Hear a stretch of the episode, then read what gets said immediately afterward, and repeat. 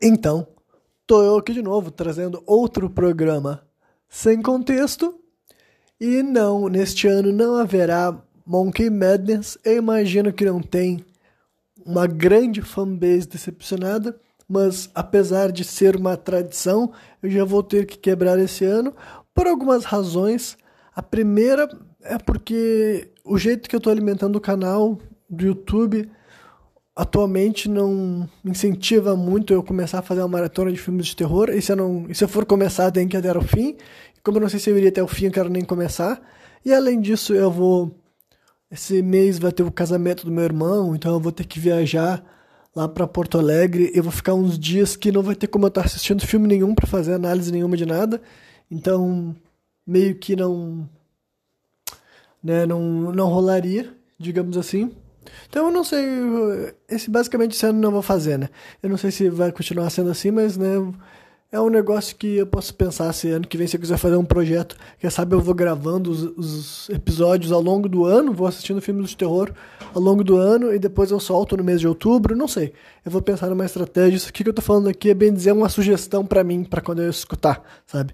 Mas basicamente, hoje vai ser um programa sem contexto comum e normal. E o carro-chefe dele, o principal, vai ser falar um pouco a respeito da figura de Alexandre o Grande, né? Alexandre Magno da Macedônia. Mas, como eu não sei se isso vai dar uma hora e meia ou uma hora e vinte de programa, provavelmente eu vou pegar e falar mais alguma outra coisa aleatória no final. Mas vou começar pela parte mais interessante para todo mundo que me escutou até aqui saber do que se trata a próxima, sei lá, uma hora de programa se eu me esforçar direitinho, né? E por que, que eu decidi falar de Alexandre o Grande? É que na realidade tudo começou porque eu queria falar da biblioteca de Alexandria. Só que daí, como a biblioteca de Alexandria recebe esse nome por causa da cidade de Alexandria, que recebe esse nome por causa do figura de Alexandre o Grande, eu falei, bom, vamos começar por essa figura daí, é o que faria mais sentido, né? E quando eu comecei a fazer assim um esboço de coisas que eu queria uh, falar a respeito dessa figura, a lista ficou enorme. Então, assim, primeiro lugar, vamos lá. É um programa que vai ser sobre história, né? E o jeito que eu gosto de falar com, sobre a história é de uma forma bem assim contextualizadora, mas não determinista. Eu gosto de, para começar, eu não vou ficar citando fontes. Eu fiz pesquisa sim e tudo mais, mas não vou ficar citando fontes porque isso simplesmente atrapalha a descrição, a narrativa. Quem não concorda, quem discorda, quem quiser ouvir coisas diferentes, faça uma pesquisa particular, sabe? Esse programa aqui não é para formar ninguém a respeito da figura de Alexandre o Grande, é simplesmente para compartilhar informações históricas interessantes a respeito desse cara, que sei lá, a gente sempre escutou esse nome, né? Não só porque é um nome comum e normal até os dias de hoje, mas assim, Vou começar já por essa questão, sabe? De, a, a própria idolatria mais de Alexandre o Grande, eu acredito que ela surge muito mais graças ao Império Romano do que os gregos, os povos helenos e tudo mais, né? Porque, assim, fazendo pesquisa sobre a figura, dava para ver que muitas pessoas não necessariamente, tipo assim, em vida Alexandre não foi deificado, sabe? Ele foi um cara que morreu jovem, se não me engano, ele tinha Agora não tenho certeza se é 31 ou 33 anos, mas é bem jovem. Ele sobe ao trono, ele se torna rei da Macedônia, e quando se diz a Macedônia é de muitas regiões da Grécia também, né, que já tinham sido, tipo, o Alexandre, ele veio de uma dinastia que estava em ascensão, sabe? O pai dele não foi um qualquer, também é um tipo de sujeito que eu tive que ler, mais ou menos, né? O nome do pai dele é Filipe II, também era um rei da Macedônia, e foi durante a época do pai dele que a Macedônia começou a crescer. O, então, o Alexandre cresceu enxergando o pai dele assim como uma figura de sucesso, mas também como uma espécie assim, de competitividade, sabe? Alexandre ambicionava superar os feitos do pai, digamos assim, mas isso não queria dizer que ele não se desse bem com o pai dele. Eles tinham uma boa relação, né? Até porque o Alexandre foi criado para subir ao trono, foi criado para, tipo, come começou a liderar combates quando ele era muito jovem e nas fontes lá, da época dele dizem que ele realmente lutava no front, sabe? Que era típico dos reis da Macedônia, sabe? Era uma educação típica daquela uh, nação né, digamos assim. E só que tem o único momento que falaram que teve uma espécie de tensão. Tipo, eu tenho várias anotações aqui. Eu não vou ficar introduzindo cada uma delas como se fosse assim uma um título separado, sabe? Eu só vou ir mencionando termos assim que eu deixei palavras-chave, digamos assim, né? Essas palavras-chave eu vou elaborando a respeito delas, ao redor delas, melhor dizendo. E daí, conforme né, eu senti a necessidade de avançar ou regredir na linha do tempo da vida dessa figura, né? Como eu falei que é só para compartilhar questões interessantes, estimulantes, assim, né? Porque de fato eu acho que ela, é, tipo, sendo essa figura, né, que eu disse que foi glorificada post-mortem, né? No mínimo tem bastante informação para especular de onde que vem essas as fundações por trás disso. E até assim eu vou, né, isso aqui eu vou começar já pelo ponto né? Esse aqui vai ser a moral da história, né? Eu vou entregar a moral da história antes do final do programa para ver se serve para manter a audiência engajada com o tema, né? É que até gente, né, de hoje em dia analisando a figura de Alexandre, né, coloca assim como se ele tivesse uma tipo uma personalidade, né, megalomaníaca, né? Se vocês pesquisarem essa expressão, megalomania, assim, é a, a, ideia de grandeza, a pessoa achar que é predestinada à grandeza. E eu fico assim, peraí, como é que Alexandre o Grande pode ser megalomaníaco, sabe? Tipo, não faz o menor sentido, sabe? Se, se ele não tivesse esses sonhos de grandeza, não seria Alexandre o Grande, tá ligado? Tipo, na minha opinião, eu acho meio bizarro que tem algumas figuras assim Sabe? É tipo, sei lá, falar que Jesus Cristo fosse megalomaníaco. E não que Jesus Cristo e Alexandre o Grande uh, são equivalentes. Eu quero dizer assim, usando um pouco de empatia e colocando no ponto de vista da própria pessoa da história que ela tá trilhando, sabe? Se tu fosse Alexandre o Grande, se tu não tivesse uma visão de mundo megalo... Tipo, eu nem consigo enxergar como, como megalomaníaca, tá ligado? Megalomania, sei lá eu só consigo chegar a esse. De... É delírios que eu faço, delírios de grandeza. Mas peraí, como é que a gente vai falar de delírios de grandeza de um cara que a gente tá falando dele até hoje em dia? Uh, né, Alexandre Grande morreu antes de Cristo, né? Ele morreu ali, eu não sei exatamente a data, né? Não é isso que eu memorizo nunca, mas a figura de Alexandre Grande viveu século 3 e 2 antes de Cristo, se eu não me engano, né? Como eu disse, ele viveu pouco tempo, só 31 anos de idade. Então, assim, eu vou ver aqui especificamente só essa data aqui, né? Então é um cara que já que tá morto há mais tempo que Jesus Cristo, digamos assim, e até hoje em dia a gente menciona ele. Alexandre ainda é um nome comum, sabe? E também dizem que ele que foi responsável para levar a cultura helênica, sabe, para partes da Ásia, para o norte da África também, da Índia, né, que foi uma, o começo da Índia ali onde, onde parou a expansão do império dele tudo mais. Só que, como eu disse, tem muita gente que, tipo, indicam que na época que Alexandre estava vivo, ele não era visto como, tipo assim, nada mais ou nada menos que qualquer outro imperador que veio antes ou depois dele, sabe? Essa imagem de o grande e não que não chamassem ele de Alexandre Magno, né? Inclusive, eu tenho uma ideia, tipo, eu tenho uma teoria, quase uma teoria, digamos assim, não, mas eu não digo que é uma teoria, mas eu tenho uma interpretação dos relatos históricos de que Alexandre era até mais respeitado e adorado por essas novas regiões que ele tomava conta, digamos assim, sabe? Do que do que talvez até os povos gregos que a Macedônia não, tipo, é difícil dizer se eles eram gregos ou não eram gregos. Eles não são considerados gregos assim mesmo, né? Mas também uma, um povo de ascendência helena, tá ligado? E, independentemente, assim, do, do, do, título de cidadão que eles recebiam, né? Ah, eu, eu, eu, ia começar a mencionar uma parte da treta do pai dele com ele. Bom, eu acho que é melhor eu seguir pelo menos um pouco as minhas anotações, que, que eu tô ficando meio confuso até mesmo para mim. Tá, deixa eu ver aqui o nascimento. Não, não, não. Ele nasceu no dia 20 de julho de 356 a.C., né? Então, a gente está falando do nome desse sujeito até hoje em dia. Eu não vejo como uma figura dessas pode ser acusada de megalomaníaca, porque a vida que ele viveu, a figura que ele teve, a história que ele protagonizou, sabe? Foi grande o suficiente para ele entrar para a história, literalmente. A gente está falando dela até hoje em dia. E é claro que eu entendo de propaganda, eu entendo a ideia de que, como, como eu tô falando aqui, eu tô acusando os romanos de, de tipo, acusando, não sei se é a palavra certa, né? mas eu estou responsabilizando os romanos que não conheceram Alexandre de utilizar ele como um referencial de grandeza, né?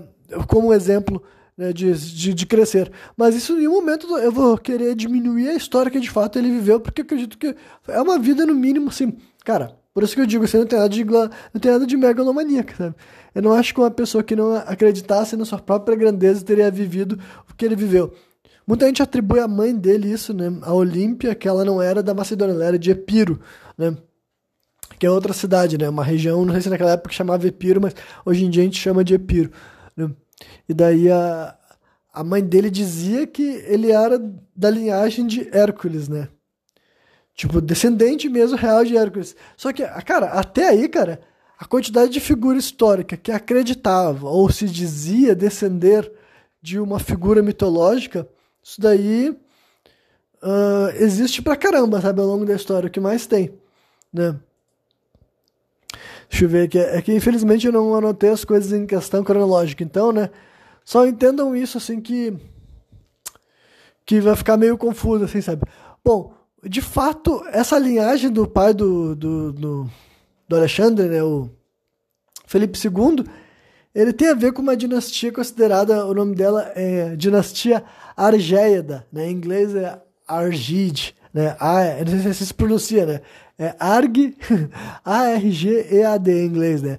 Mas a dinastia Argéida, que tem a ver com o pessoal que fundou a cidade de Argos mitológica, né? Existe uma cidade de Argos mitológica, onde tem, tipo, tem tudo a ver, uma, um monte de eventos que rolou lá, só que também existe uma cidade histórica chamada Argos, né? E essa dinastia Argéida tá lá desde o começo da fundação dessa Argos, e a, e a linhagem do Alexandre vinha a partir dela. Isso daí é fato, entendeu? Então, assim, de fato, Alexandre o Grande fazia parte de uma dinastia muito antiga, tipo, inclusive, quando se diz muito antiga, é tipo uma paulada de tempo, sabe? É uma. Uh, milênios já estava estabelecida naquela região, sabe? Agora, se ia até os tempos de Hércules é outra parada, sabe? Mas essa dinastia erigida, que era a que o. que o Alexandre fazia parte, de fato, é uma dinastia que estava assentada na região, que naquele momento era chamada de Macedônia, já fazia muito tempo, desde muito antes de existir uma Macedônia ali, inclusive. Sabe? Então, é realmente, ele tinha, ele tinha assim, essa questão de dinastia nobre, entendeu? De, pré-histórica, né? Porque antes de Cristo ainda isso daí é que eu praticamente costumo chamar de pré-história tudo que é desse tempo antes da era comum, né? Tem gente que fala que pré-história é quando foi inventada a escrita e tudo mais, mas a gente pensa quando é que foi inventada a escrita, sabe? Tem o registro da escrita mais antigo que a gente encontrou, mas saber a invenção da escrita propriamente dita, enfim, tem várias razões assim, né? Mas enfim, o ponto é isso daí era muito antes das noções mais modernas de dinastia, de linhagem, que a gente conhecia até no tempo das casas reais ali do colonialismo, tá ligado? Isso daí é, pelo amor de Deus, 300 anos de Cristo, mas ainda assim já tinha esse controle que era, sabe, já estava acontecendo há centenas de anos eles estavam guardando assim essa a progressão dessa dinastia, né? Então, deixa eu primeiro assim, ah tá, o nome da figura que pelo menos eu guardei o nome do cara aqui, ó era Carano. Né? Esse Carano é o ancestral histórico mais antigo da família do Alexandre, né? Parente do Filipe II também e tudo mais. Né? Aí o Ciro II, deixa eu me lembrar como é que ele entra. Ah, tá, que o Ciro II foi o foi um cara que foi derrotado pelo Alexandre também, Alexandre o Grande. E esse Ciro II também, só para pesquisar sobre ele também já foi interessante. Eu não mencionei sobre a infância do Alexandre, né? Eu vou mencionar algumas coisinhas assim para vocês conseguirem formular mais ou menos a ideia de quem ele era, de como que ele foi formado, né? Ele era fazia parte da nobreza da Macedônia, então ele foi enviado para estudar lá. Os jovens eles se formavam em cinco anos, se eu não me engano, porque basicamente assim, com uns oito anos de idade, tu ia morar com um tutor, com um instrutor e vários outros jovens que também iam passar por esse mesmo processo. Isso é elite, né? Sendo a elite macedônia. Porque tá, entendo que cada cidade tinha sua cultura, tinha sua forma assim de, de né, do que, que um rei, um nobre deveria ser. Lá, né, como o Alexandre era da Macedônia, ele foi enviado daí para a cidade do. Eu não me lembro agora o nome da cidade, mas era a cidade, a cidade que o Aristóteles tinha nascido, porque quem tinha destruído essa cidade que Aristóteles tinha nascido foi Filipe II, na, num período que a, ele estava expandindo a Macedônia, tomando conta de outras cidades gregas, digamos assim. E daí, só que tipo, Aristóteles não morava na cidade mais dele, sabe? Aristóteles morava, sei lá, na Atenas, imagino, né? Então ele não, não morava mais naquela cidade. Só que daí, como o Filipe II queria que o, que o Alexandre fosse tutorado pelo Aristóteles, né? recebesse ensinamento em matemática, em é, as cinco ciências da época lá. Eu não vou saber aqui, se eu ficar falando vai perder tempo da narrativa, mas as cinco ciências conhecidas pelos gregos, basicamente, o Aristóteles ensinaria pro pro Felipe, não Felipe não, pro Alexandre e para outros jovens da realeza, ali da nobreza um, macedônica. E daí ele pediu assim, ah, tudo bem, eu ensino teu filho, mas né, tu vai lá, reconstrói lá, reconstrói a cidade que tu demoliu lá, que eu nasci, e liberta os escravos, e o Felipe, não, tudo bem, tá na mão, né? Fez isso. Reconstruiu a cidade e libertou os escravos lá da cidade que o Aristóteles tinha nascido, e de fato, o, o Alexandre teve essa educação. Então já começa por aí, sabe? O tutor dele, o instrutor, menos das artes marciais. Ele também foi, ele foi ensinado como caçar, como lutar e como cavalgar, mas não pelo Aristóteles, né? Mas o cara que ensinou a parte intelectual dele, que é super importante também, tá ligado? Então, olha para essa figura. O cara foi tutorado, não unicamente, mas ele também foi tutorado por Aristóteles, que é um dos nomes que até hoje em dia a gente fala, sabe?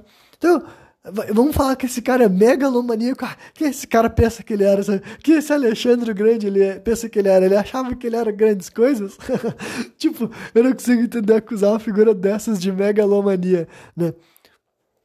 E daí o, eles recebe, tiveram uma ótima relação, né? Eles tipo, admirou muito Aristóteles. Dizem que ele recebeu aquele. Ele recebeu uma cópia da Odisseia, que Aristóteles deu para ele, né?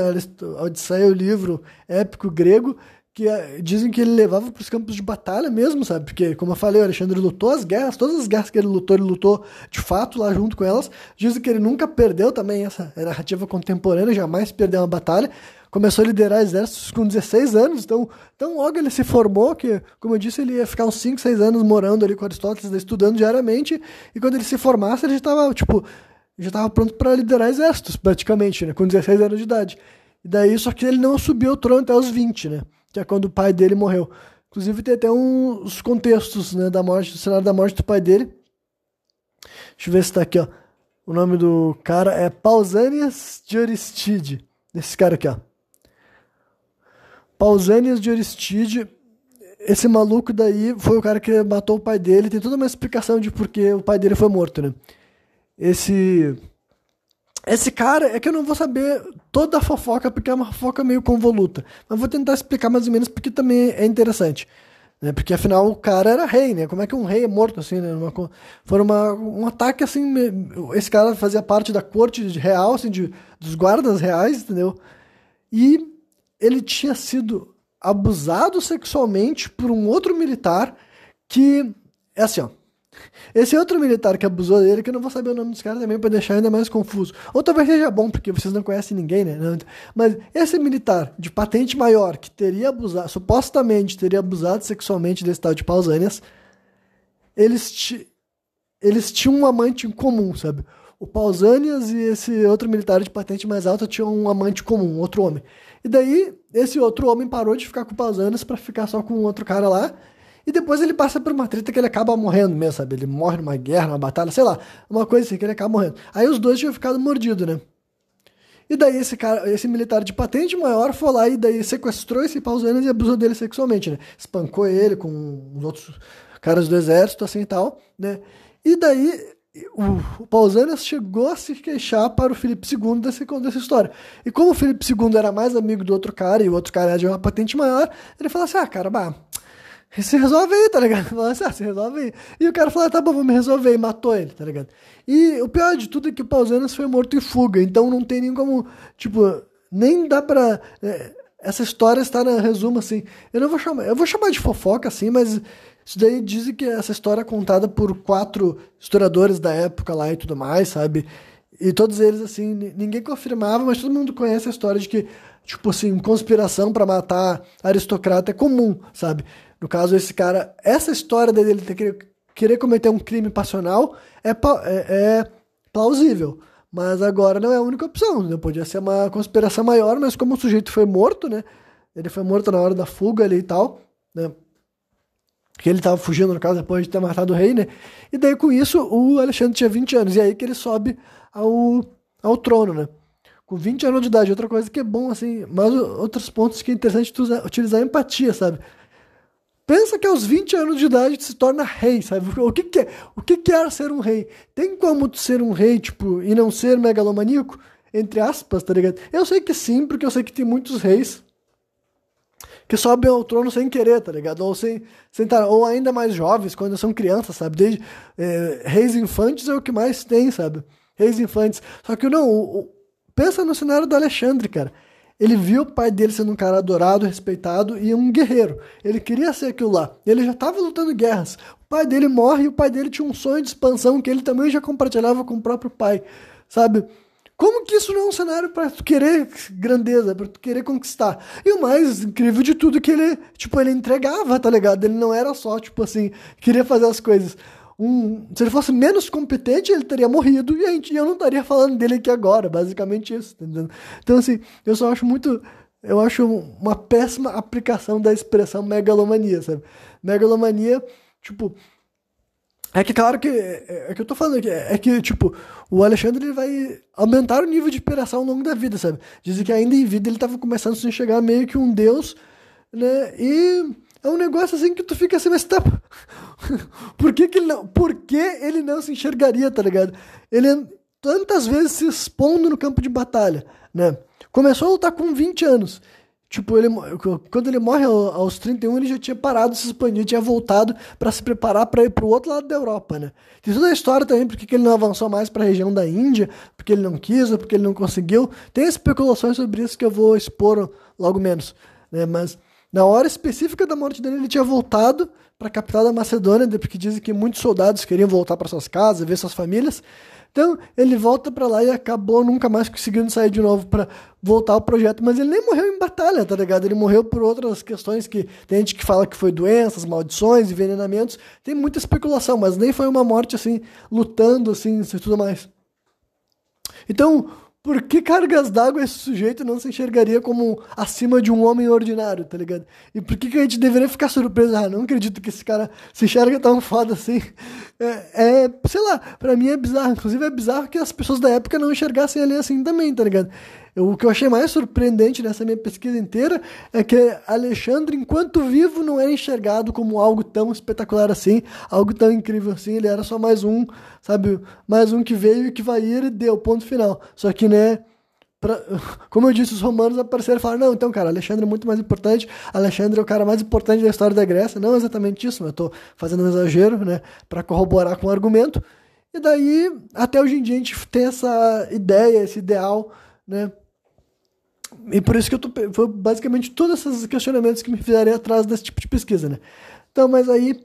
Uh, tá carana, tá, esse que eu acabei de falar do Pausanias. Uh, vou comentar daí também é que, como eu falei, são muitas coisas diferentes que tem que comentar sobre essa figura para deixar mais interessante, né? Mas agora vocês estão conseguindo ter um esboço mais ou menos de quem foi Alexandre, né? Entender que dos 20 aos 23 anos ele levou para expandir a maior parte do império dele é outra brisa que, tipo, tenta usar empatia, sabe? O que, que tu tava fazendo com 20 anos?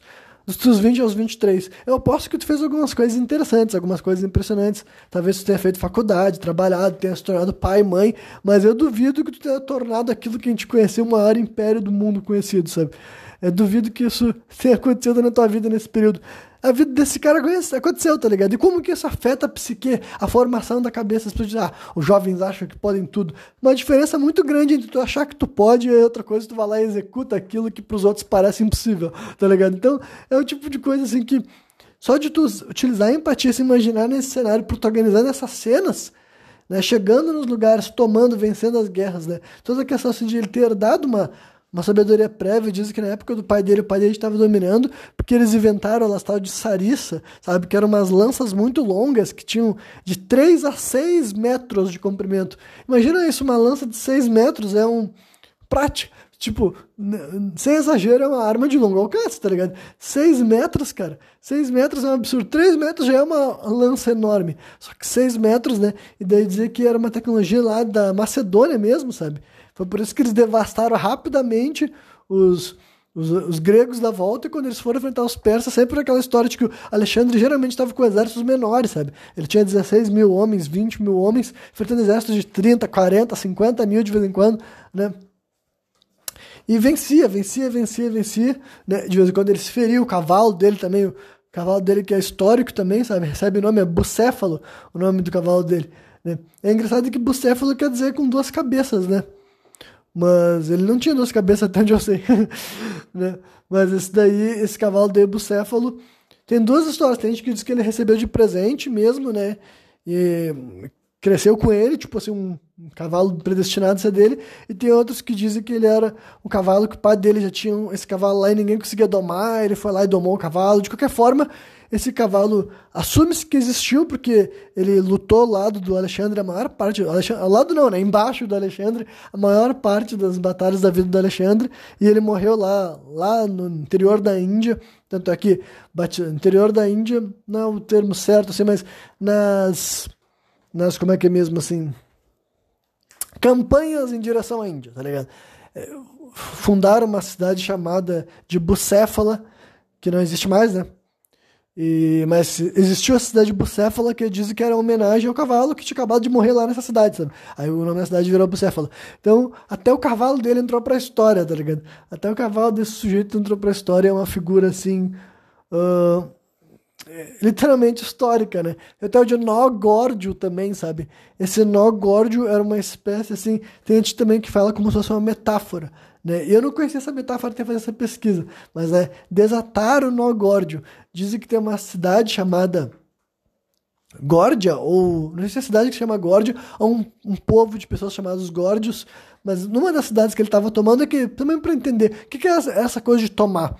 O Alexandre ele não é acusado de destruir muitas cidades, embora algumas ele deve ter destruído, claro. Mas assim, ele é mais. Porque ele vencia a guerra, depois que ele vencia a guerra, ele chegava lá só: eu quero mandar nessa cidade aqui, mas eu não vou ficar aqui mandando. Eu quero assim, ó, eu quero que tu reconheça pro teu povo que eu que mando nessa porra, sabe? Tu fala só, a gente perdeu, o Alexandre é o, é o Brabão, mas geralmente ele colocava, ele restituía ao poder os próprios monarcas que ele tinha derrotado, os generais, enfim.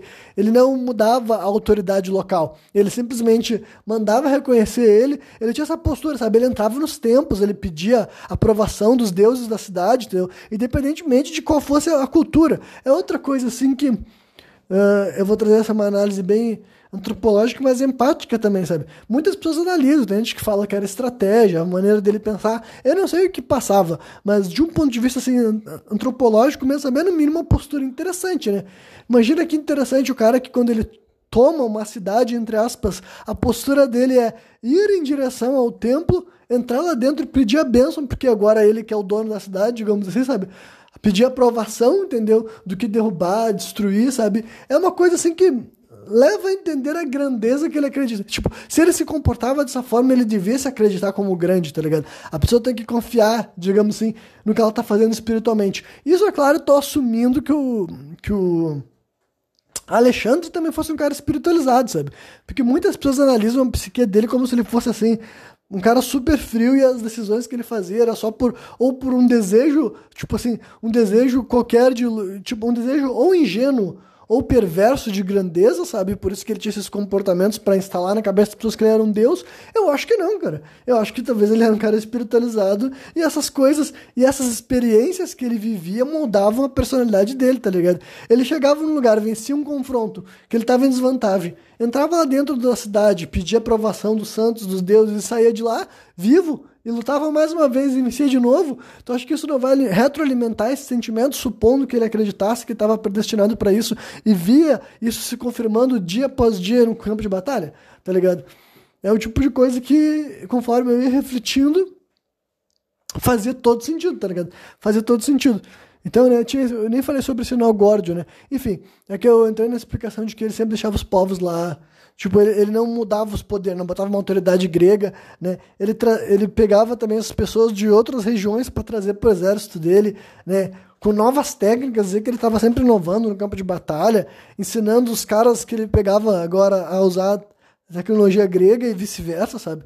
Então, ele tinha essa mentalidade, sabe? Se é porque ele acreditava no mundo ideal, assim, de cultura, de distribuição de cultura, ou porque ele era só Tipo, tem gente que. Tudo que ele faz, deixa de fazer, as pessoas tratam como capricho de vez em quando, sabe? Tipo, ah, o Alexandre ele não se importava muito com essas coisas, ele desrespeitava, ou ele só tomava. Tipo, se apropriava, sabe? Se apropriava desses símbolos porque aí ele parecia mais adequado àquela região que ele estava tomando, sabe? Tipo, eu acho que as pessoas daí, para começar, eu tô compartilhando essas visões porque elas podem ser assim mesmo, só que também eu vejo que as pessoas estão atribuindo já muito assim, elas já estão atribuindo não só caráter, mas assim cosmologia pro cara, sabe? Eles estão dizendo, ah, não, é assim que Alexandre pensava, tipo, acho que é um pouco é um pouco audacioso determinar tanto assim, sabe? O que, que de fato passava na cabeça de um sujeito desses na hora dele tomar a decisão. Pode ser que seja assim, ou talvez ele respeitava aqueles símbolos de outras regiões, tá ligado? Nada dava a entender que fosse o contrário, né? Se ele desrespeitasse, mais comum seria que ele destruísse ou não quisesse levar por aí, não carregasse com ele, mas dizia que ele tinha símbolos, sabe? Ele tinha símbolos, assim como o cara que levou a Odisseia para onde quer que ele fosse, sabe? Diz que ele carregava, assim, junto pro campo de batalha, sabe? O livro, né? Algum lugar, a roupa dele, sei lá, ali, sabe? O livro que ele leva ao campo de batalha que, sei lá, isso também já é revelador da figura dele, na minha opinião, sabe? Mas, enfim. Ah, nanana. ah tá, eu falei sobre o Ciro II, sabe? Que esse daí foi o cara que ele era, ele era imperador do último Império Persa, né? Do Império Persa antigo, digamos assim, sabe? Foi ele, né? Que, se eu não me engano, era, recebia o título de Império Aquemênida, né? Foi o maior e mais poderoso Império Persa que existiu e depois também nunca mais voltou a existir, digamos assim, sabe? Uma da Pérsia antiga, né? Nunca mais voltou a existir, reinar independente e tudo mais. Depois teve o. Por exemplo, o que eu quero dizer com isso é que até a religião depois, sabe? A Pérsia moderna ela já é muçulmana e tudo mais, sabe? O Império Turco Otomano, etc, etc, etc. Até virar, sei lá, sempre me esqueço é Irã, o, o Iraque, que é o, a Pérsia, acho que é o Irã, mas não tenho certeza, mas acho que é o Irã, que é essa Pérsia daí e tudo mais, né? Mas enfim. Mas esse Ciro II foi o último imperador da Pérsia Antiga, né? Aquele que, que se não me engano, leva o título também de Império Aquemênida. E esse cara tá até na Bíblia, cara. Então, né, uma outra figura histórica que aparece na Bíblia. E é curioso que o Alexandre não aparece na Bíblia. Essa é outra coisa, assim, que eu não sei o que que. Tipo. Uh, eu gostaria, tipo, sem sarcasmo, sem ironia, mas eu gostaria que né, padres, que, arqueólogos ou pastores arqueólogos, sabe? Ou simplesmente gente focada em arque arqueologia bíblica, né? Que gosta de arqueologia bíblica, explicasse por que uma figura que aparentemente é tão importante na história sequer tem menção. Eu vi que tem algumas poucas passagens na Bíblia que alguns líderes religiosos já tentaram se associar com Alexandre, mas não tem nada muito claro não, né? E é claro que a, a resposta mais simples que eu não vou nem desconsiderar, ou considero uma possibilidade, a resposta mais simples é que Alexandre o Grande sequer é importante dentro de um ponto de vista bíblico, sabe? Nada que ele fez ou deixou de fazer é relevante, mas é, no mínimo, curioso, né? Curioso quanto que uma figura dessas que de acordo com os romanos, foi fundamental, e até a gente assume que foi fundamental para a disseminação da cultura helena e a cultura helênica, mas né? e a cultura helênica é praticamente a cultura romana até certo ponto, né? Não tem uma mensagem bíblica, mas o Ciro, que foi o último imperador, imperador persa, tem sim, né?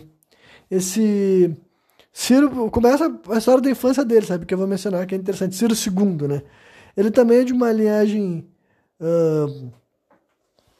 de uma, uma linhagem real, só que eu não me lembro exatamente o contexto da, tipo, da conspiração no início da infância dele. Eu sei que tinha um cara chamado Astíages, né? Esse Astíages, ele era, deixa eu ver de, de qual povo ele era líder. Isso aqui é importante para para narrativa. Astíages, que é o rei dos que povos? Foi o último rei do Império Medo. É, foi destroçado pelo Ciro o Grande, né? Esse Astíages foi o último imperador desse Império Medo, né? Entende que defende que a palavra medo que a gente usa hoje em dia veio por causa dessas pessoas daí, porque eles eram amedrontadores, mas não sei quanto isso tem cara de ser verdade ou não.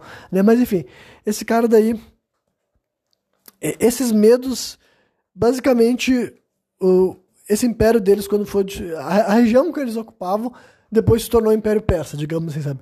E daí, esse cara, ele tinha recebido uma premonição de que ele seria, sabe, um, um neto dele de, com, descend, com direito à linhagem real, ia tirar ele do poder. E daí ele viu um garoto, tipo, quando nasceu um, uma criança dele, que podia ser essa criança, sabe? Ah, ele falou, ah, aquele guri ali mandou matar essa criança.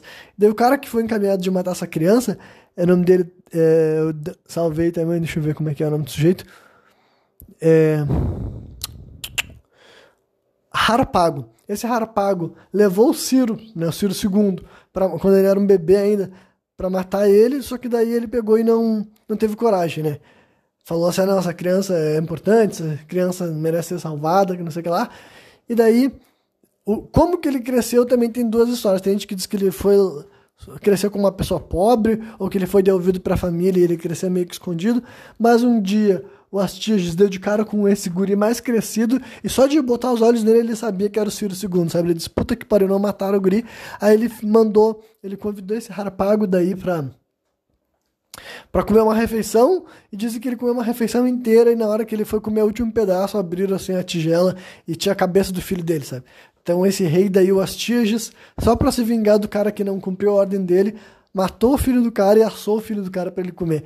Aí esse Harpago daí seria o cara que teria ido até o Ciro e incitado nele o sonho de ser rei, sabe? Falou assim, olha, tu tem a, linha, tu tem, tem a linhagem, tem o destino para ser rei na tua, na tua família, foi previsto, tem o direito ao trono, vamos fazer uma revolta, vamos fazer uma rebelião, ah, o Astiges é um tirano, e de fato ele era um tirano, né? Não é só porque ele mandou o Curi, não é só porque o cara tava com ódio passional, se o cara de fato fez isso, obviamente que ele não é uma pessoa boa, independentemente do, da, da rixa que eles tivessem, né? E daí o, o Ciro aceita, sobe o trono, blá, blá, blá. e por que, que eu tô falando tudo isso? É, é porque eu ia dizer que esse cara,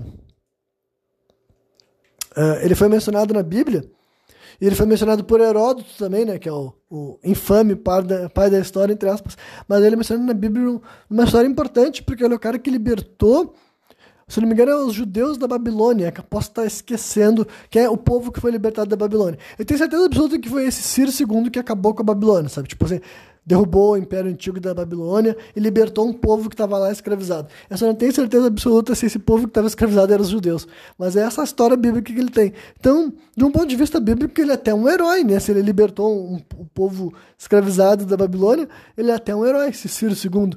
Mas, independentemente dele ser um herói, ele também foi derrotado pelo, pelo Alexandre Grande e tudo mais, mas foi ali também que nada da... Nesse momento, Alexandre não acabou. Tipo, o Império persa enquanto independente acabou, mas a cultura persa não desapareceu, tá ligado? A cultura persa não desapareceu. Os dizem que uma das tradições que o que o Alexandre tentou incorporar e foi mal visto pelos gregos, é, esqueci o nome da palavra, cara, é uma palavra meio chata.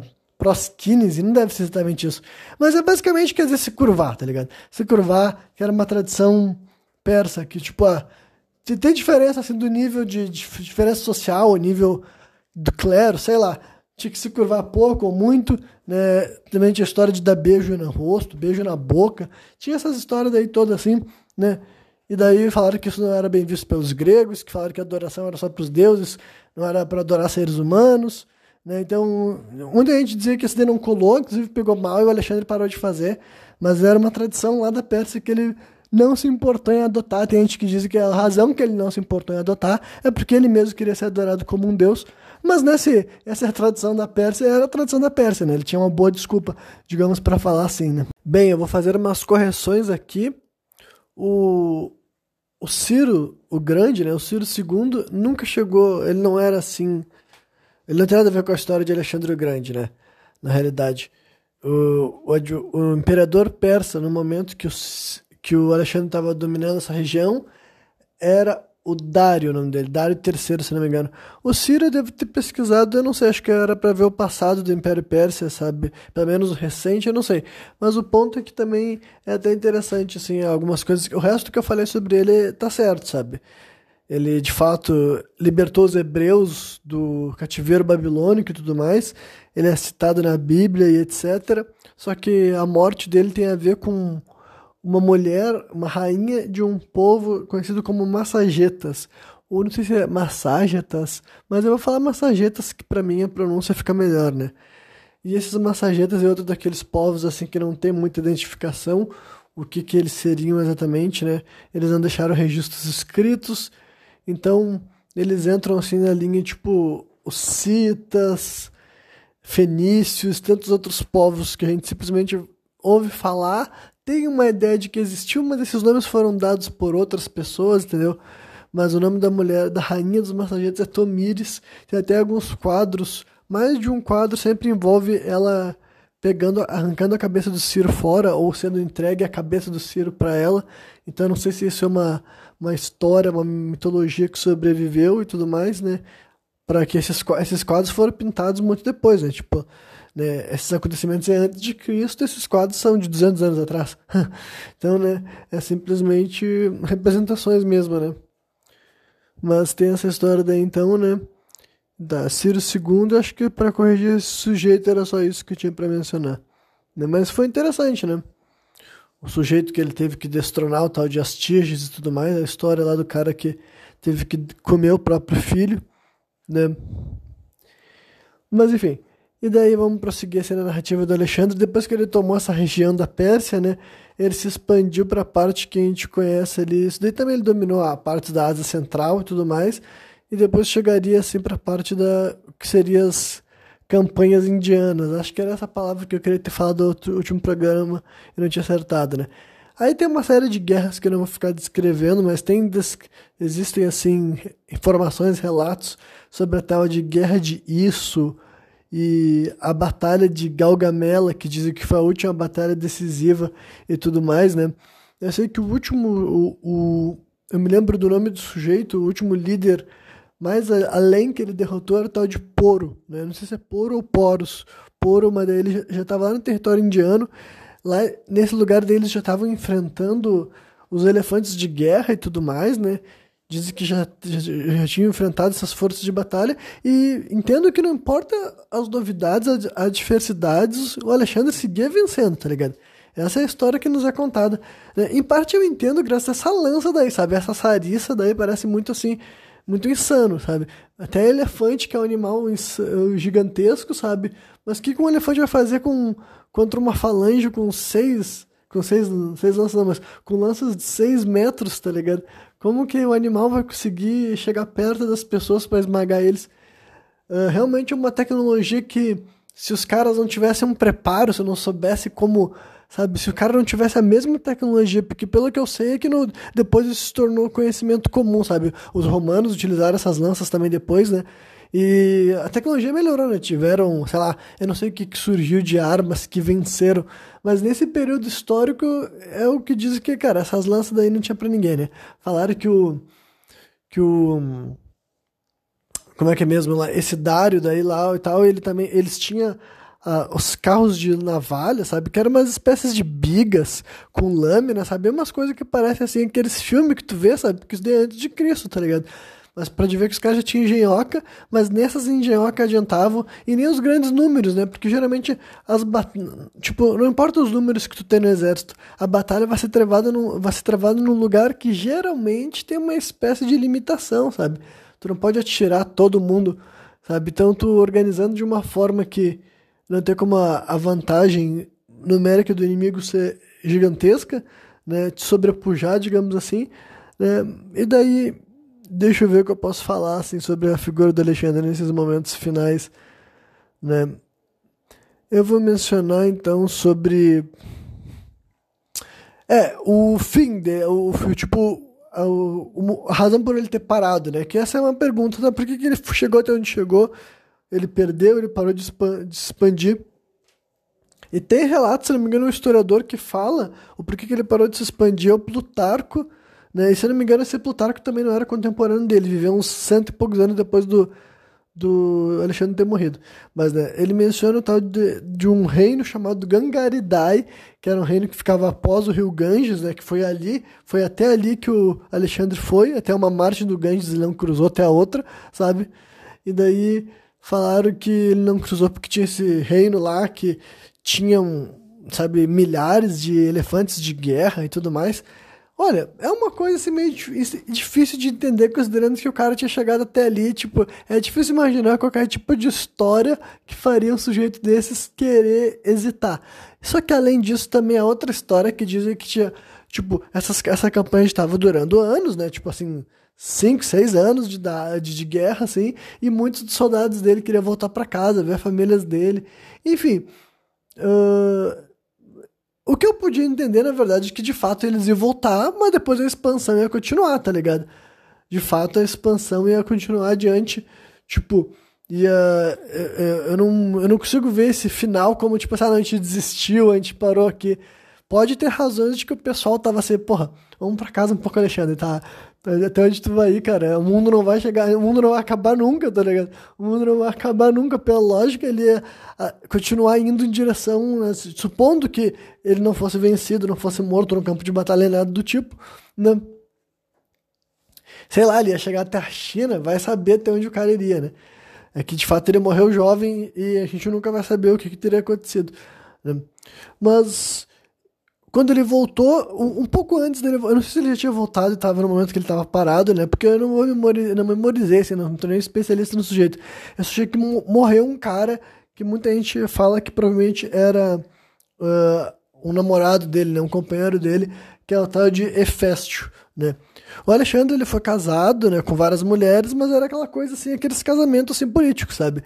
Ele casava sempre com rainhas, com princesas, ele teve filhos e tudo mais. Só que, né, muita gente contemporânea, Alexandre até escrevia assim que, ah, que o, a pessoa que Alexandre mais amou na vida era esse cara, sabe, esse Heféstio.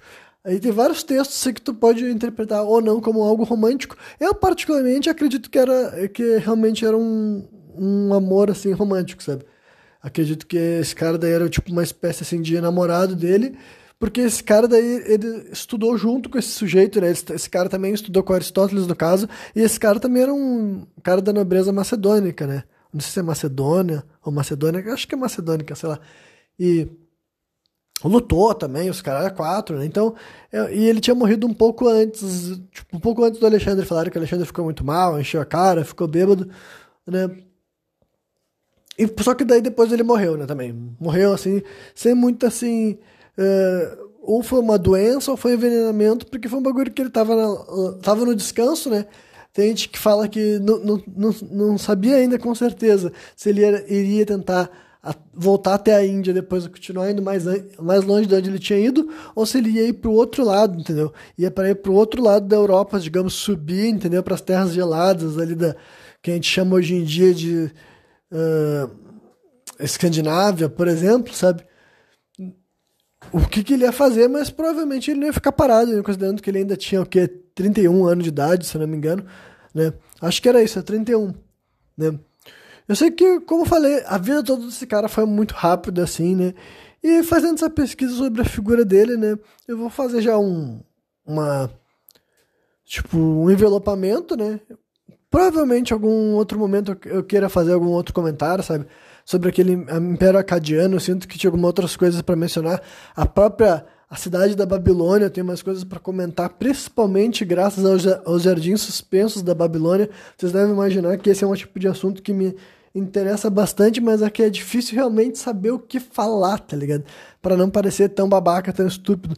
Mas é uma coisa, no mínimo, uh, fascinante, sabe? Ah, e tem mais algumas coisas que eu posso comentar a respeito dele, assim, que são curiosidades que eu achei bem interessantes. O sepultamento dele, ele foi enterrado num sarcófago, sabe? Sarcófago assim, meio que no estilo egípcio, afinal ele era um faraó quando ele morreu, né? E só que aconteceu algumas coisas curiosas. Em primeiro lugar, dizem que foi o, sarcófago foi enchido de mel. Mel, assim, para quem vive no Brasil, para quem é relacionado, já teve ligação com o batuque, por exemplo, sabe? Mel é uma coisa assim que a gente sabe que tem a ver com certos assim, cultos, certos trabalhos religiosos, tá ligado?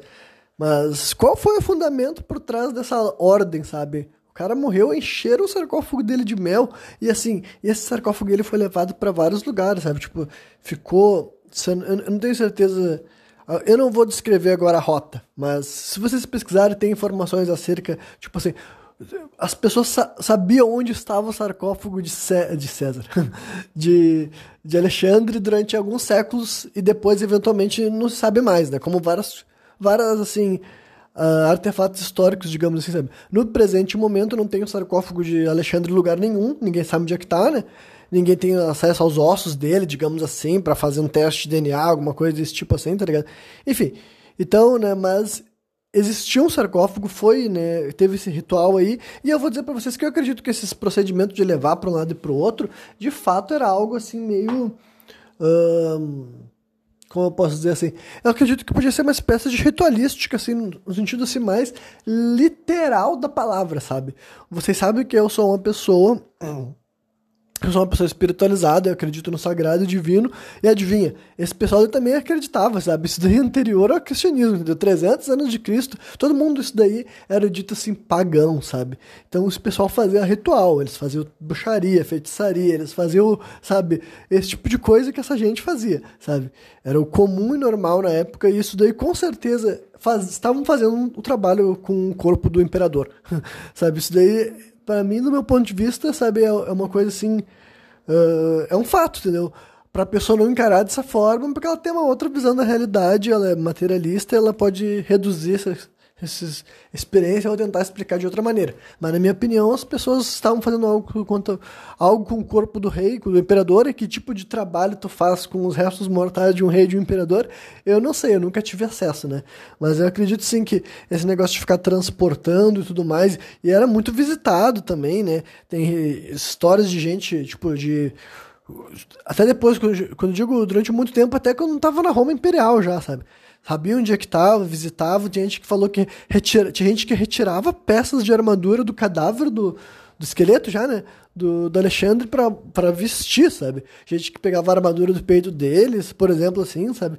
Então, assim, é um negócio assim, além de macabro no sentido mais literal da palavra, né?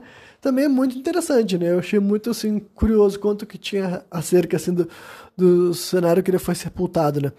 Ele deixou um testamento também que era para ele quer dizer que era para expandir mais ainda o império dele, que era para fazer algo algo para honrar o pai dele, Filipe II, que rivalizasse com as pirâmides do Egito, né? Enfim, uma série de coisas que dizem que nunca que nunca uh, foi levado adiante, né? O, o, vou falar um pouco também da personalidade, ele da aparência que não tinha comentado. Tem um cara, deixa eu ver se eu me lembro o nome dele, acho que é Lisipo. Eu tô presumindo que é assim que se escreve, né? Lisipo. É, é, eu tô com a página aqui aberta da Wikipedia e ainda vai mostrar. Porque tem uma escultura. Tem um artista grego que é o acusado, que é esse cara que é. é Lisipo. Tô assumindo que é Lisipo que se pronuncia. É L-I-S-I-P-O, sabe? Esse artista daí é o cara que. Uh, ele, era, ele foi contemporâneo ao Alexandre, né?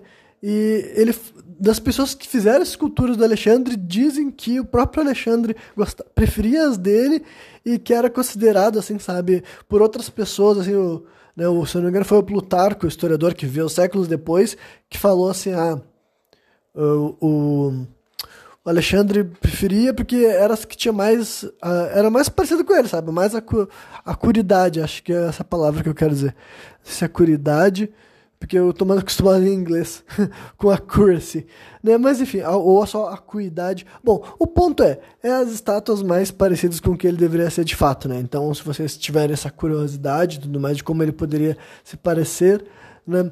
Tem também a gente que diz que ele pode, poderia, poderia, poderia ter heterocromia, sabe? Que ele tinha um olho castanho e um olho azul, porque isso foi relatado em mais de uma fonte, então tem gente que especula que talvez ele tivesse mesmo heterocromia né? E a personalidade dele, ele é bem assim, eu não vou, eu não vou definir como estereótipo, né, estereotipal, né, a personalidade dele estereotípica, melhor dizendo, mas ele tinha aquelas características que deve imaginar, assim, no que tu o que, que, tu imagina sendo um líder, sabe? Alguém que né, é impulsivo e toma a dianteira e toma decisões, sabe, sob pressão, mas dizem que ele não era uma pessoa assim. Ele ouvia os outros, ele tinha, consultava outras pessoas e tudo mais, mas né, sempre sim, se, se, tipo, assim, dá um jeito de se impor também, né? Afinal, ele sempre soube que ele seria rei, digamos assim, a não ser que algo acontecesse no meio do caminho, né? Eu nem sei se cheguei a comentar, em todas as vezes eu dava início na história de que ele poderia ter deixado de ser o herdeiro legítimo do pai dele, só que eu não sei se. Eu, eu não consigo imaginar que o pai dele de fato pretendia, sabe? Porque o pai dele já conhecia ele em questão assim, já tinha lutado do lado dele, já devia acreditar na competência dele. E o pai dele era um cara que queria, né, aqueles caras conquistadores por definição. E ele ia querer um filho capaz e hábil que desse continuidade ao que ele tinha dado início. Então eu não sei se o Felipe II tinha intenção de realmente ter um novo herdeiro sabe? Porque dizem que ele tivesse um filho com a nova esposa dele, como ele ia ser de dois pais uh, da nobreza macedônia, ele já ia pegar e ele ia ter mais direito ao trono do que o Alexandre, que é porque a mãe dele não era, uh, era não era da Macedônia, sabe? Ela era de Epiro. Então, eu acho que eu tinha comentado isso sim. Né? Mas, enfim, eu não sei se tinha chegado, se realmente chegou a ter esse atrito, mas nunca rolou, né? Ele foi, né? ele criou um império gigantesco e disse que, mas uma coisa assim, ah, só para não parecer que eu estou romantizando a figura, mas é só para fazer esses esclarecimentos. Alexandre estava inserido nesse contexto. Óbvio que na prática, tudo as coisas que ele fazia eram atrocidades e eu condeno, sabe? Eu condeno alguém matar outros seres humanos e massacrar, e invadir, tomar conta. Mas isso daí são, é aquela questão do contexto cultural, sabe? Não é como se ele estivesse fazendo algo que já não tivesse sido feito por várias pessoas antes e depois dele, né? Essa, essa questão. Mas agora, até observando diferenças, eu até posso dar um crédito, porque, tipo, dizem que ele tinha uma intenção de uma integração Europa e Ásia, e nem dá para dizer que era, assim, de fato, uma ideia assim, dele querer apenas, tipo, importar, sabe, a, ou melhor dizendo, exportar a cultura helena, né, a cultura grega, porque, assim, Tipo, deixa eu terminar o raciocínio, antes de falar o outro raciocínio. É, quer dizer assim, muita gente acusa ele dele simplesmente ter querido importar essa, essa cultura helena para as regiões da, da Índia e da Ásia, né? Ásia Central, norte da África, que eram essas partes que ele tomava. Mas, em primeiro lugar, não é como se ele não tivesse feito o processo contrário também, sabe? Não é como ele não se tivesse adotado as práticas, não é como se ele tivesse integrado. A verdade é que, dentro do sonho de grandeza do Alexandre, dava para ver que ele queria, sim, uma espécie de assim, integração verdadeira, sabe?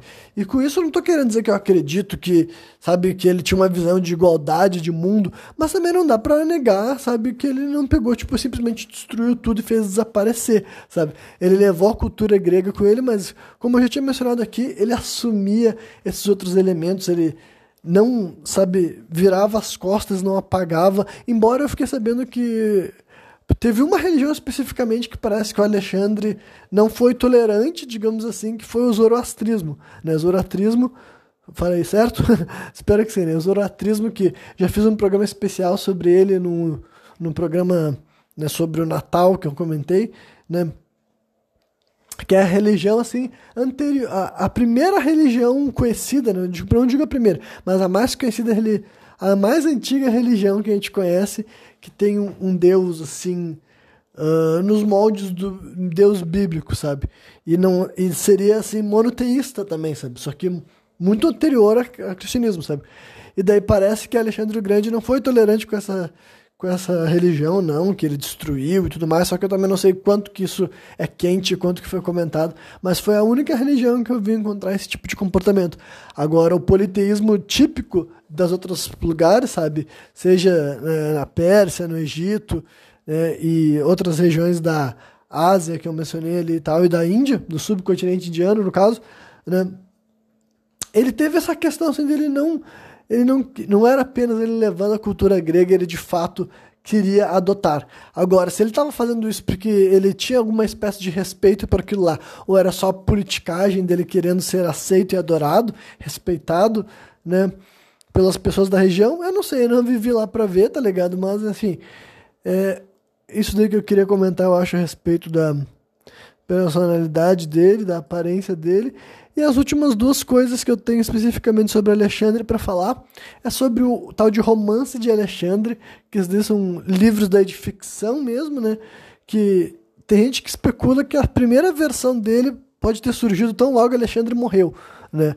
Mas as mais antigas que se tem acesso é dos anos 300 depois de Cristo, né? então 600 anos após a morte dele.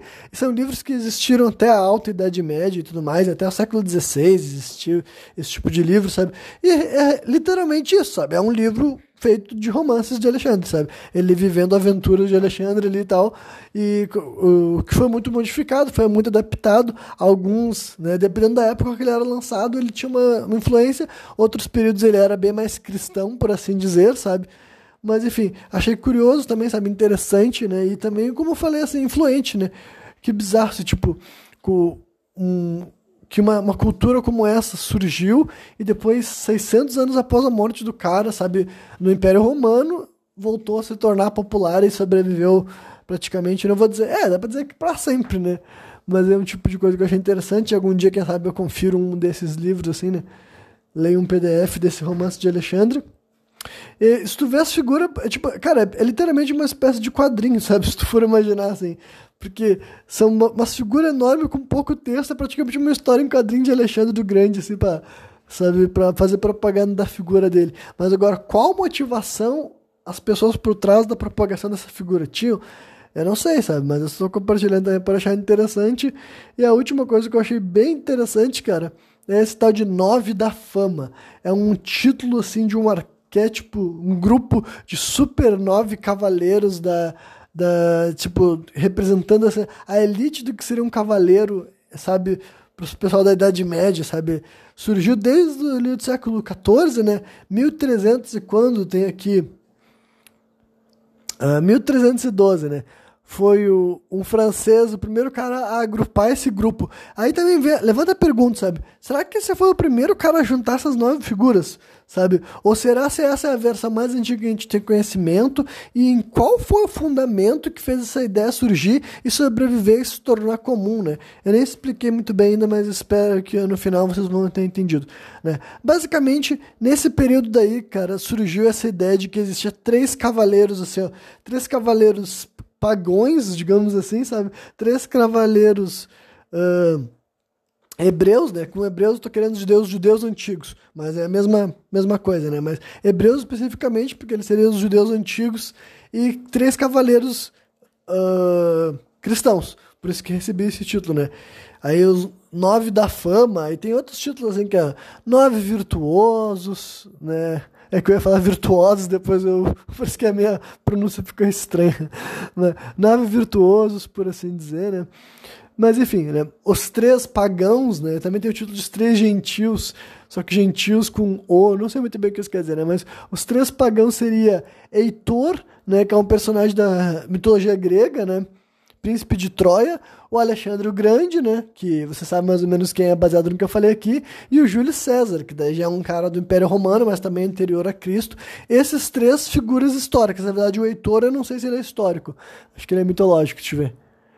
É ele é mitológico, né, esse Heitor. Então mistura figuras históricas reais, né, com outras que não são. Aí os três hebreus, né, os três judeus, é, acho que são todas figuras bíblicas, né, Josué, né, também chamado Joséias, Davi, que daí imagino que é o rei Davi, né, deixa eu ver, Davi, cristãos ortodoxos como São Davi, foi o segundo rei unificado de Israel, é esse aqui, o rei Davi, e Judas Macabeu, né, Judas Macabeu, eu me lembro que esse aqui é uma figura bem importante para o judaísmo mesmo. Judas Macabeu foi o terceiro filho do sacerdote Judas, Judas Matatias, liderou a revolta dos Macabeus contra o Império Seleucida.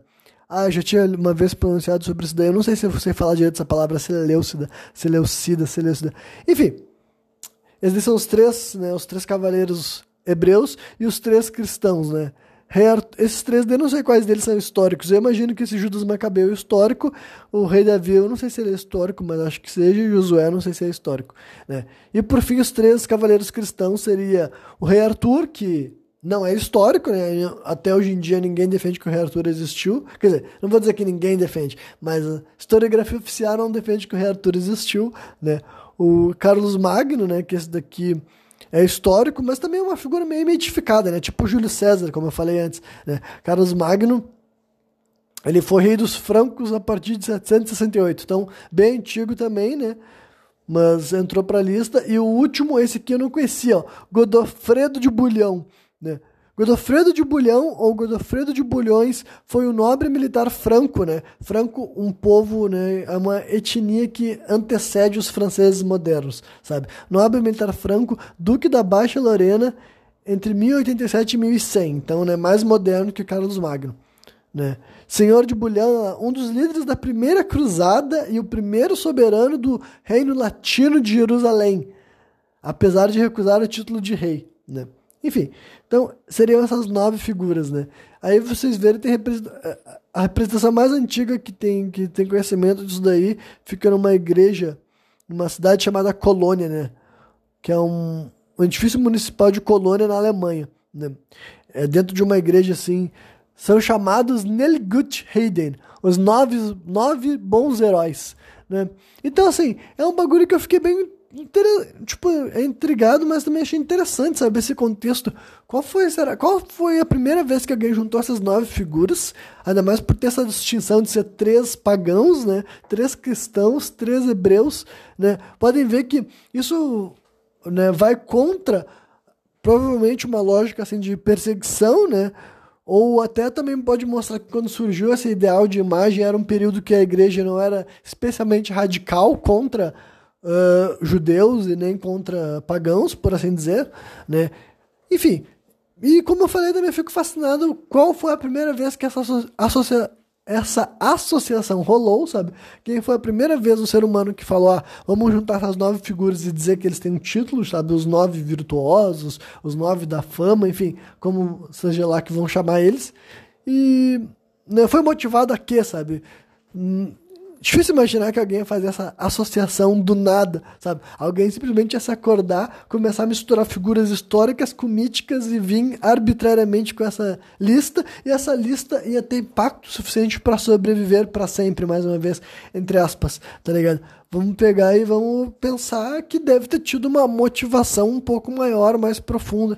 E eu vou tentar descobrir, sabe? É que são conceitos ainda que muitos deles eu acabei de tropeçar, né? Eu vou ter que investir mais tempo para ver se eu descubro até a origem. Vou pesquisar em inglês, principalmente. Esse 9 da fama é um negócio que eu descobria. Acho que foi hoje. né? E muito interessante, cara. Muito interessante mesmo. Né? Bom,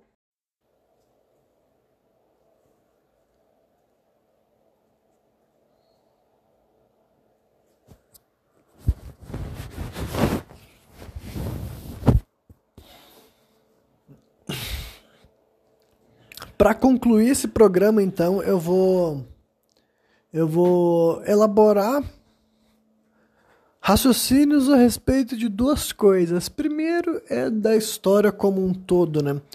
Eu vou mais uma vez reiterar que apesar de eu mesmo recorrer a falar coisas como assim os gregos, os helenos, né, etc, etc, essas coisas assim para simplificar o desenvolvimento da narrativa, hoje em dia, cada vez mais eu tô convicto de que nunca existiu essa parada e essa história de a gente ficar falando assim, os portugueses, os franceses, os holandeses, são assim.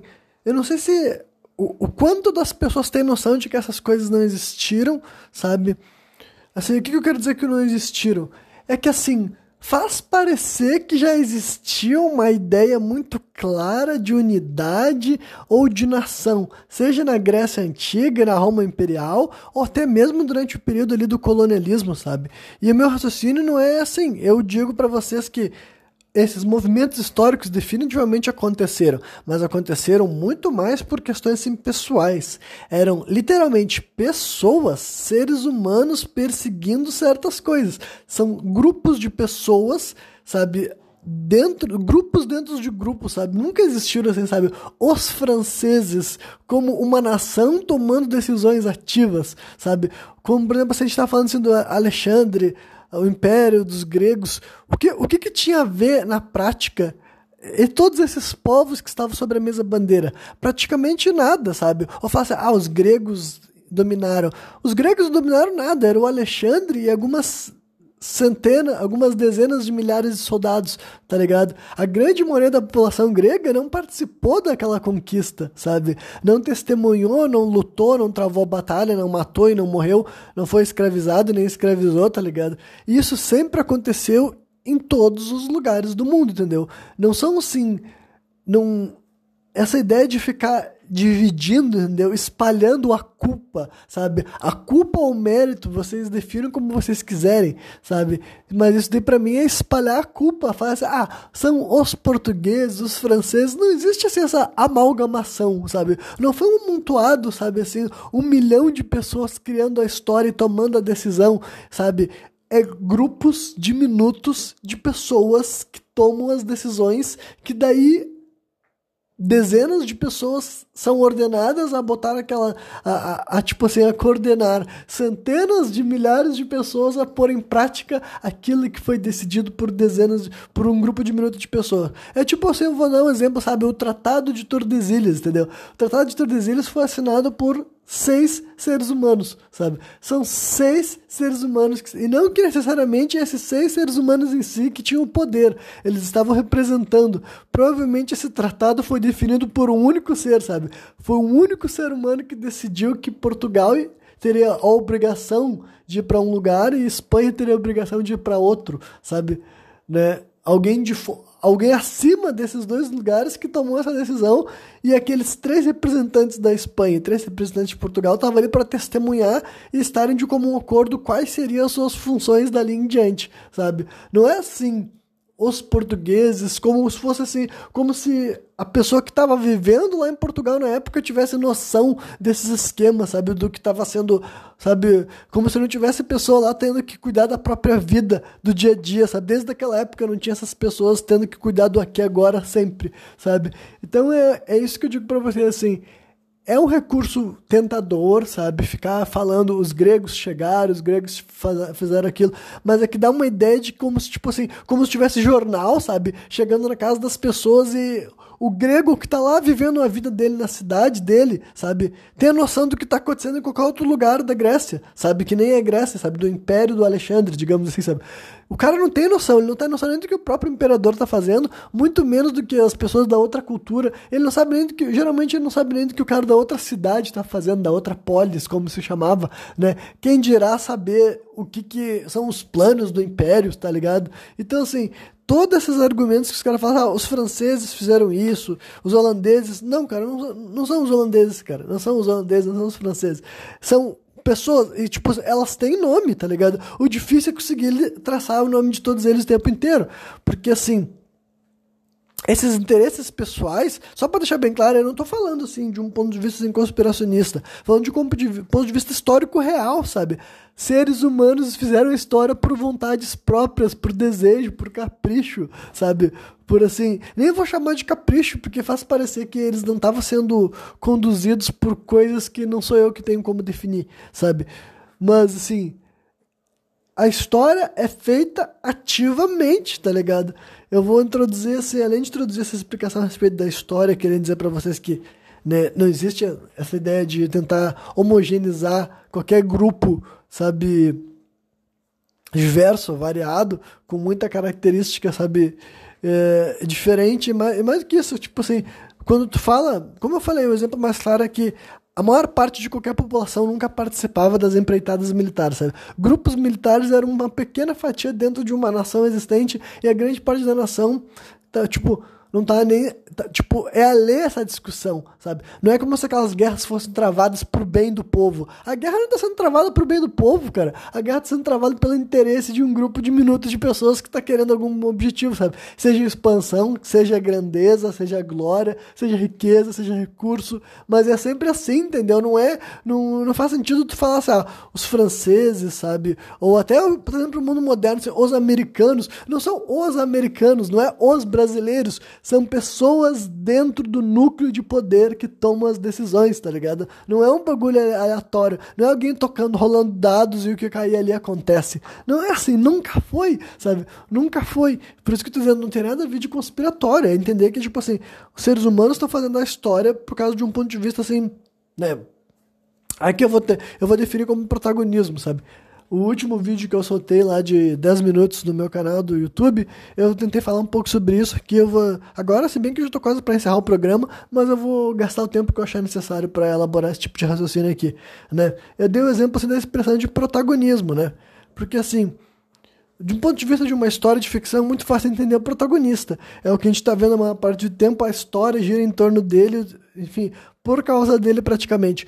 Mas agora, na nossa vida real, de fato, né, mais do que a vida real, no mundo consensual, não dá para negar que tu não vive sobre um viés de protagonismo. Tu te acorda e tu dorme do teu lado, sabe? Do teu ponto de vista, como é que uma pessoa vivendo essa perspectiva não vai querer um protagonismo para si mesmo, sabe?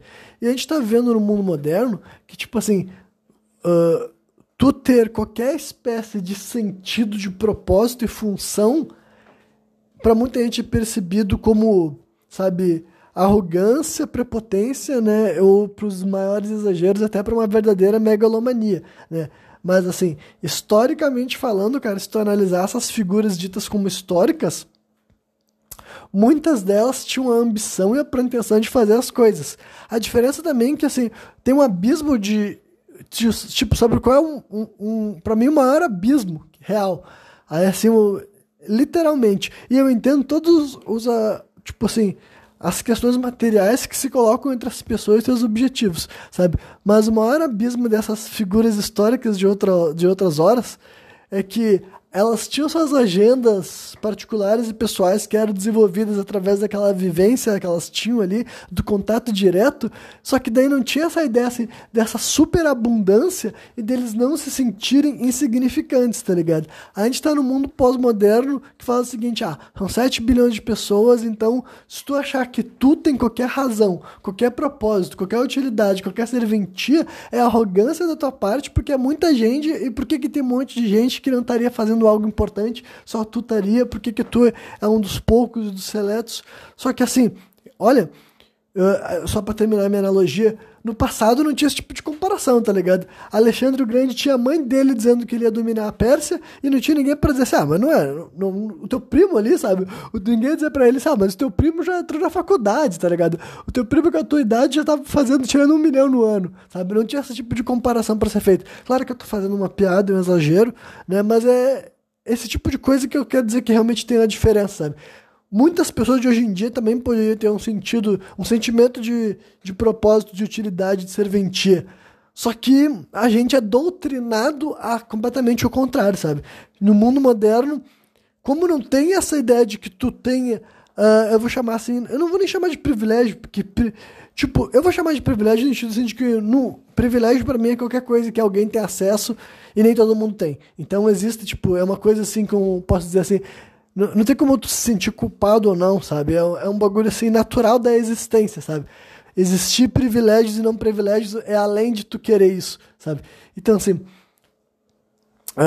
entrei na parte da definição desse privilégio porque eu queria dizer que chega a ser um, um privilégio a pessoa poder ter uma perspectiva de ambição, de projeção. E não, não só isso, sabe? Realmente assim, de propósito e função. O que eu quero dizer com propósito e função? Cara, é que daí eu não quero nem ser determinista, eu nem quero atribuir.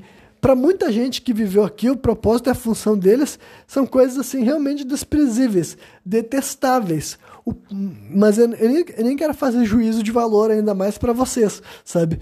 Mas agora é uma realização, cara. Realização. Olha o termo que eu estou usando.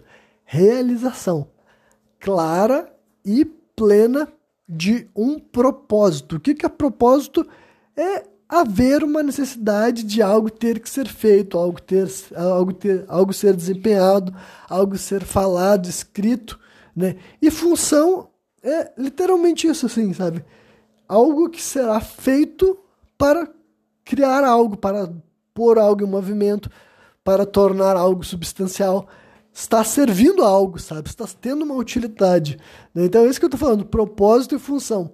Isso pode ser preenchido com aquilo que vocês saberem, entenderem, perceberem que é esse propósito, função, nesse presente momento na vida de vocês, tá ligado? Eu não quero ser determinista, eu não quero ter que ter o peso de atribuir com esse propósito, essa função. Mas a única coisa que eu tô, assim, tô suplicando para as pessoas realmente pensarem ou darem essa abrirem a cabeça para a possibilidade dessas coisas existirem. E quando digo assim existirem, é além da esfera do eu decidi para mim, eu convencionei para mim, sabe? Porque tem muito a, a gente vive nesse mundo moderno que faz parecer que tu pode fazer o que tu quiser. E a minha opinião é que tu não pode fazer exatamente o que tu quiser. E eu nem tô falando só de todas assim as amarras que te prendem por causa do sistema socioeconômico que a gente vive e essas restrições que são impostas de forma material, que ela também existe, eu também tenho noção de que ela existe. Mas eu tô indo além disso, tá ligado? Eu tô indo além só para sugerir que, tipo, tem a ver com aquela minha visão cosmológica, sabe? A gente, tipo assim, não é porque tu pode fazer o que tu quiser que tu pode fazer o que tu quiser, sabe? Aí é que se eu começar a tentar definir o que eu quero dizer com isso, vai ser muito trabalhoso. vai ser muito trabalhoso. Então eu vou, no presente momento, eu vou me limitar a, tipo assim, a esperar que as pessoas que consigam entender a literalidade do que eu tô falando tenham compreendido, sabe? Porque a gente vive num mundo moderno que diz: ah, tu pode fazer o que tu quiser, se tu quiser aprender um idioma, se tu quiser pesquisar qualquer coisa, se tu quiser ter acesso a qualquer informação da história. E apesar de um ponto de vista uh, de raciocínio livre ser uma verdade, eu não acredito que a nossa existência aqui pela Terra é tão livre assim, entendeu? Eu não acredito que não haja propósito e função prévia, sabe? Eu não posso fazer de conta que qualquer ser humano pode decidir pesquisar, ou viver, ou sentir, ou perceber, ou experimentar, enfim, eu não acho que qualquer pessoa é tão dono de si a esse ponto, porque daí eu teria que anular a minha cosmologia. Eu tinha que anular a minha percepção de que as coisas são um ciclo, um movimento, sabe? As coisas surgem graças a algo que veio previamente deles e eles estão ali contínuos, sabe? Tem muitas pessoas que veem de uma lógica como se tu tivesse caído de paraquedas no mundo, entendeu? Como se tu não tivesse um propósito e uma função que, infelizmente, na minha opinião, tá tipo, tá previamente estabelecida, porque não dá pra fazer de conta que a tua vida começa a hora que tu decidiu que ela começou, entendeu? Tu não pode falar assim, ah, sabe, até aquele argumento, ah, eu não pedi para nascer, não pedi para viver. De um ponto de vista racional, eu entendo o que essa frase quer dizer, sabe? E eu, até eu já falei ela, de um ponto de vista racional. Só que agora, pragmaticamente falando, sabe, não é assim que funciona. Tu já está inserido no mundo, numa cultura, com regras, com leis, com padrões, você já está inserido numa família, você está inserido num espaço social, num contexto, num período histórico. Enfim, a tua existência não começa a partir do momento que tu, que tu decidiu, sabe? E tu não e, e para mim não faz sentido agir que só porque existe mecanismos de uh, acesso a qualquer coisa entre várias aspas, sabe? Entre muitas aspas mesmo, sabe? Não é para existir esses, esses mecanismos que na prática realmente seja uma opção, sabe? Para mim, a opção é quando corre o risco de de fato ocorrer ou de ser escolhido. Agora, algo que, apesar de existir, não tem qualquer chance de, de fato, sabe, acontecer por uma série de questões que, como eu disse, se eu começasse a explicar, eu já comecei a levar muito tempo. Né? Então, que brilha, né, gente? Mas espero que não tenha perdido vocês aqui. E, honestamente, eu até acho que eu poderia falar. Não sei se eu poderia falar melhor, eu poderia falar mais, né? Quer saber? Então eu vou falar mais. Eu vou falar mais. Então, né? O que, que eu quero dizer assim também com essa história assim, de protagonismo? É que assim. Realmente eu peguei. Vamos pegar essa figura histórica que eu falei tanto assim, Alexandre o Grande, né? Tu não precisa querer fazer as coisas que Alexandre fez. Tu não tem que ter tu não tem que perseguir aquilo. Tu não tem que querer fazer as mesmas conquistas que Alexandre o Grande fez. Só que agora, se essa figura daí, cara, é acusada assim, de megalomania, que ele tinha delírios de grandeza, mas assim, pela, se são delírios, pelo menos o fato dele ter persegui-los, por ele ter perseguido esses, esses delírios, ele conquistou, sabe, alguma coisa. Então eu tô trazendo isso para vocês mesmo, sabe? Permitam-se, cara, permitam-se entender o seguinte, olha, a minha vida acontece no momento que eu me acordo até a hora que eu vou dormir. Na verdade, também eu nem posso apelar para esse tipo de explicação, porque eu também não acho que a tua vida acontece só nesse daí. Mas eu quero dizer assim, no mundo consensual, a tua mente está sempre acompanhando o teu corpo, né? No mundo consensual, isso é o que acontece. Então, assim, a natureza dessa experiência já te coloca numa posição de protagonismo. Só que agora, esse protagonismo não é sobre tu ambicionar e perseguir o que, aquilo que é vivido pelos outros. Mas agora, esse propósito, essa função, definitivamente tem para todos nós, tá ligado? E mais do que isso, eu vou, dizer, eu vou mais adiante, sabe? Esse propósito, essa função é difícil de sentir, enxergar, porque o propósito e a função pode não necessariamente bater, se encaixar, sei lá, com a filosofia de mundo que está sendo pregada por aí. E o que eu quero dizer com isso, vou ser bem específico, assim. Porque você sabe que eu sou uma pessoa pragmática. Eu, sendo uma pessoa pragmática, eu acredito que as coisas têm utilidade, propósito e função além daquilo que pode ser, tipo assim, reconhecido e ou admitido, tá ligado? No sentido assim de que, sabe aquelas coisas assim que eu vou tentar, não sei se é o melhor momento para tentar filosofar acerca dessas coisas, mas assim, eu vou pensar assim, ah, por exemplo, assim, os fundamentos por trás de religiões ou até mesmo de ciências, né? Uh, tem gente, as pessoas discutem, sabe, se são assim, esses fundamentos são criados, se eles são observados, por assim dizer, entendeu? Qual é a relação do ser humano com essas coisas, sabe? O ser humano é o criador de suas religiões, o ser humano é o criador de suas ciências, tá ligado? Ou até mesmo dessas é que das artes meio que todo mundo assume que os artistas criam as artes, embora eu também não tenha tanta certeza que seja assim, mesmo também sendo um, né? Mas uh, as, as artes, as, não, as ciências e até as religiões, sabe? O ser humano é o ele é o criador, né? Ou ele estava apenas sabe, interpretando algo que não foi criado por ele, sabe? Então essa é uma visão que eu trago até para mim hoje em dia em 2023, sabe? Como eu disse, o mundo não começou a existir quando o meu coração parou, começou a bater, sabe? O mundo estava existindo e eu surgi nessa existência.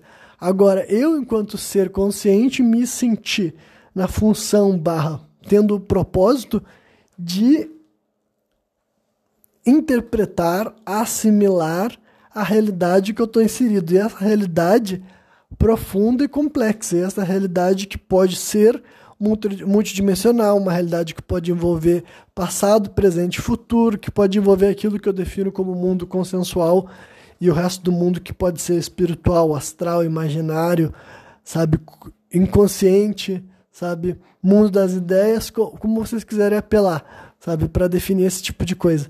Então, essa é um propósito barra uma função que eu poderia, em outro momento da minha vida, definir como auto, tipo assim, auto-atribuído, sabe? Como se eu tivesse decidido que as coisas seriam assim. Mas hoje em dia, já tendo refletido tempo suficiente sobre isso, eu já não tenho a resposta clara de que eu decidi isso por si só. Talvez eu esteja apenas atendendo a um chamado que eu reconheço, sabe? Eu identifico, né? E descubro meios de transformar essa minha busca em entretenimento, sabe? Tipo, para vocês aqui seria entretenimento, mas na minha vida é muito mais do que isso, tá ligado? Honestamente, é muito mais do que isso, porque não tem assim. Uh, realmente não dá para definir, porque esse é um ponto assim é um ponto. Como posso dizer assim? Estou pensando uma palavra, sabe, ideal para definir assim. Mas é um ponto assim. É um núcleo tão grande que eu me construí ao redor, sabe? Que não tem como eu sequer interpretar as coisas sem levar em consideração esse núcleo, sabe? Não tem como eu sequer conseguir uh, me relacionar com as ideias dos outros, das outras pessoas, as ideias que já, enfim, que eu ouço sendo falada por aí, né? Se eu não, em primeiro lugar, vir através desse ponto de referência, desse núcleo que está sendo estabelecido, sabe? Como eu falei desde sempre, desde quando eu reconheci esse propósito barra função, e é isso aí, né? Bom, eu não sei se isso ficou muito pessoal ou se ficou muito assim brisado, mas eu confesso que na minha cabeça tá fazendo sentido, sabe? eu confesso que na minha cabeça faz sentido. Talvez se tivesse alguém para me fazer perguntas, eu conseguiria explicar melhor algo que tenha parecido muito assim. Uh, não sei se interpretativo, metafórico, sabe? É só porque eu tô tentando ser bem claro, mas sem complicar mais do que já é necessário, sabe? Sem complicar mais do que já é necessário para chegar, né? É isso aí. E agora que eu tô parando para minha vida, talvez eu tenha misturado coisas, tipo, difíceis demais, assim, ambiciosas demais no mesmo programa, mas quando eu escutar eu posso né, fazer anotações, no próximo programa posso esclarecer, posso melhor elaborar alguma coisa que eu acho que vale a pena, enfim, sempre tem esse, essa oportunidade, né? Mas agora sim eu realmente sinto que chegou até o final. Como eu falei, talvez esse, esse último momento aqui não tenha ficado bom, mas pelo menos aumentou a duração do programa, né? Mas é isso aí. Quem me ouviu até o final, eu espero que tenha curtido. E qualquer dia eu tô de volta novamente. Trazendo mais um programa sem contexto.